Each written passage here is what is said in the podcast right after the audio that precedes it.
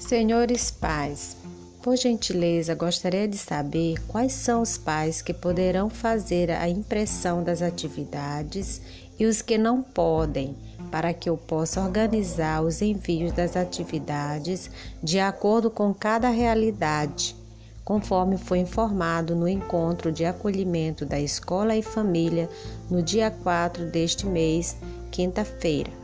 Podem confirmar no privado, se acharem melhor. Bom dia, obrigada.